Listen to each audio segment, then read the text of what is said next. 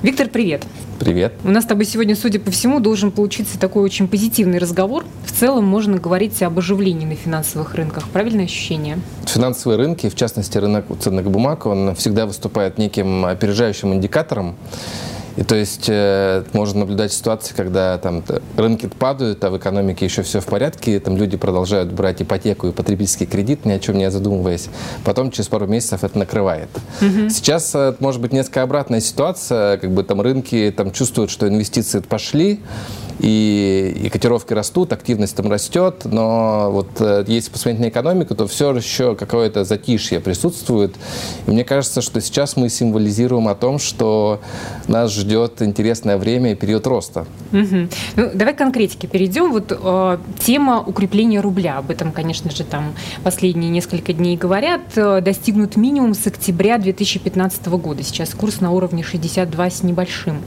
Вот Насколько это действительно вот существенно, какие за этим стоят последствия, что это означает? Ну, во-первых, там на что реагирует рубль? Там рубль реагирует на цены на нефть, да, они там там несколько оттолкнулись от минимумов и сейчас там в районе 47-48.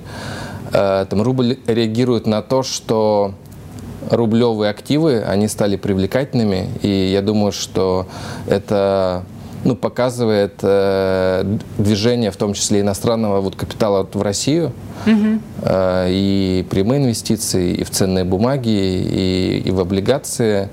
Ну вот вчера, опять же, Улюкаев, это министр экономического развития, говорил о том, что а, отток капитала из страны не то, что даже уменьшается, а что начинается обратный процесс, приток капитала. То есть ты согласен с этим? Ну, я допускаю, что это, это, вполне, это вполне возможно, да, потому что там рынки, они цикличные, угу. и там не может быть, что все время отток, да? Ну да. И признаться, вот мы там не так много видим э, интереса от клиентов, которые говорят, что мы хотим открыть иностранные банковские счета, счета и перевести активы там, куда-то в Европу, инвестировать.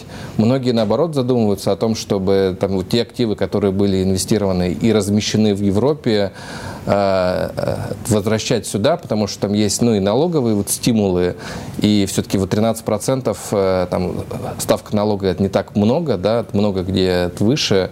В общем, я думаю, что вполне возможно мы увидим там некий этап, когда будет у нас там чистый приток капитала. Ну, можно ли сказать, что этому также способствует изменение валютного законодательства, что действительно как бы интерес э, к инвестициям в России отчасти от этого тоже растет? Ну, конечно, да, потому что все становится достаточно прозрачно. С 2018 года вообще запускают автоматический обмен налоговой информацией. И э, многие, многие крупные частные инвесторы, они для себя приняли концепцию, что чем проще, тем лучше. Угу.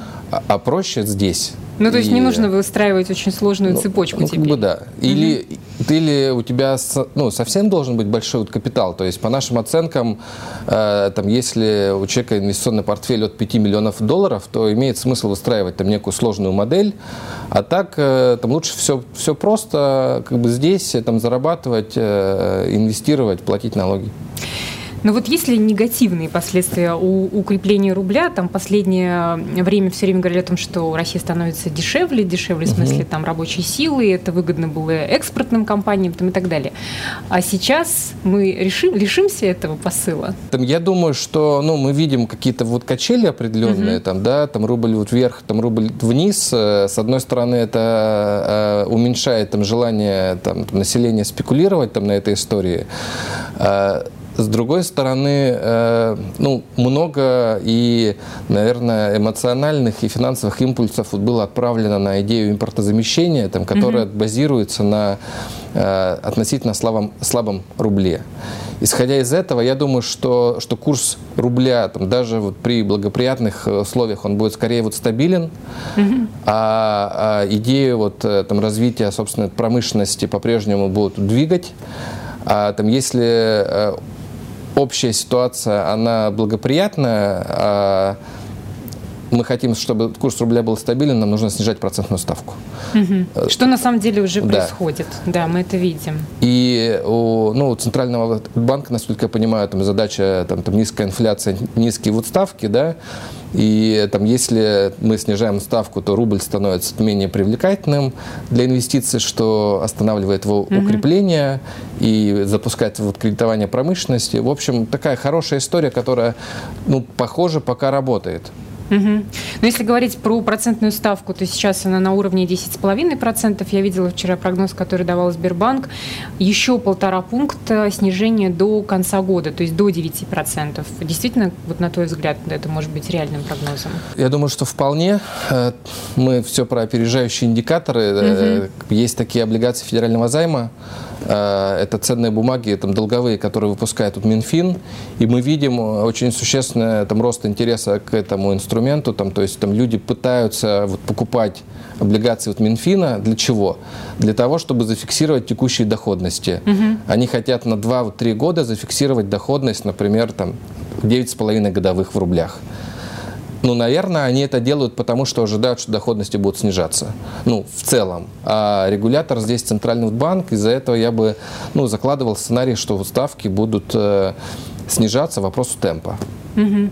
Еврооблигации, мы об этом уже с тобой говорили, что это такой очень интересный сегодня инструмент для инвестиций, и что сейчас он идет как горячие пирожки, твое такое выражение. Вот э, изменилась ли ситуация, по-прежнему ли это интересно? Может быть, все там активно скупили и стало сложнее этим инструментом пользоваться? Там интерес растет, доходности снижаются. Э, в общем, у меня э, где-то две недели назад закончился валютный депозит в одном из банков, угу. больших банков. Я пришел его продлять, и мне предложили вот ставку полпроцента. В общем-то, ну не очень много. Угу. И э, это, эта тенденция, э, что там доходность валютных вкладов, она снижается. Угу валютные вот кредиты, ну, например, для населения, они по-прежнему там недоступны. И там эта вот масса там, денег, она накапливается и выплескивается в том числе на там, рынок там, еврооблигаций. И действительно, там, если мы год назад говорили, что там можно там, зарабатывать там, там, 6-7 годовых, и ну, это хорошо, то сейчас цены выросли, а доходности такие, что, наверное, там 2,5-3% это лучшее, что можно там, найти, но это все равно там, лучше, там, там, чем там, депозит. Угу. Да? И, конечно же, когда ну, экономика начинает разгоняться, когда вот ставки начинают снижаться, то время там, развивать либо свои бизнесы, либо вкладывать в какие-то вот бизнесы там, через акции. А давай вернемся к компании БКС. Вот мы уже говорили о том, что такое вот позитивное очень сейчас состояние финансовых фондовых рынков. Наверное, давай мы проиллюстрируем это на примере вашей компании. У вас очень хорошие показатели сейчас. Вы там в абсолютных лидерах, насколько я знаю. Мы абсолютно лидеры действительно вот по оборотам на московской бирже. Причем э, наш э, отрыв от ближайшего вот, конкурента там, э, практически там, 40%.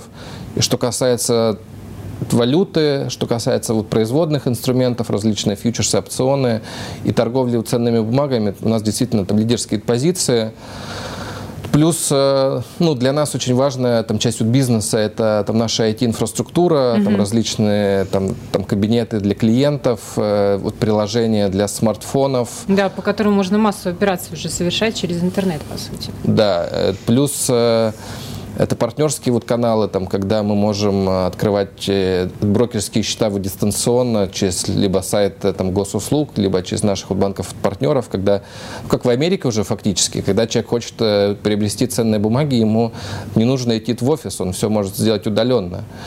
Ну и плюс идет как определенная экспансия в какие-то там новые сектора бизнеса, да, как ну, например, у нас была вот сделка какое-то время назад по покупке американской брокерской компании, с помощью, имея которую мы можем там, давать доступ для американских финансовых институтов на российский рынок. Ну, то есть тем самым вы прогнозируете, что интерес а, американских институтов к российскому рынку, он как бы будет или есть уже? Ну, это, это уже, уже факт. Угу. Там, там есть какие-то там сигналы вот первые, да, мы буквально, наверное, полгода назад там говорили о том, что в одной из одной из газет была там, новость о том, что американский фонд э, э, каких-то университетов э, приобрел э, там акции Сбербанка на какую-то угу. сумму, там, не знаю, там, не помню, там 40 миллионов долларов, по-моему, да. Это было вот полгода назад. С того момента акции Сбербанка выросли почти на 50%.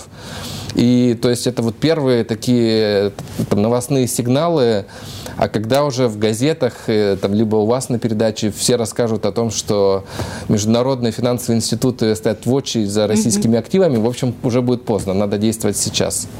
Но я надеюсь, что очередь действительно на самом деле она будет, то, как ты говоришь. И вообще, конечно, вот этот позитивный настрой, который ты сегодня привнес, хочется, чтобы люди его разделяли. Вот спасибо тебе за этот разговор и спасибо. за позитив. Спасибо.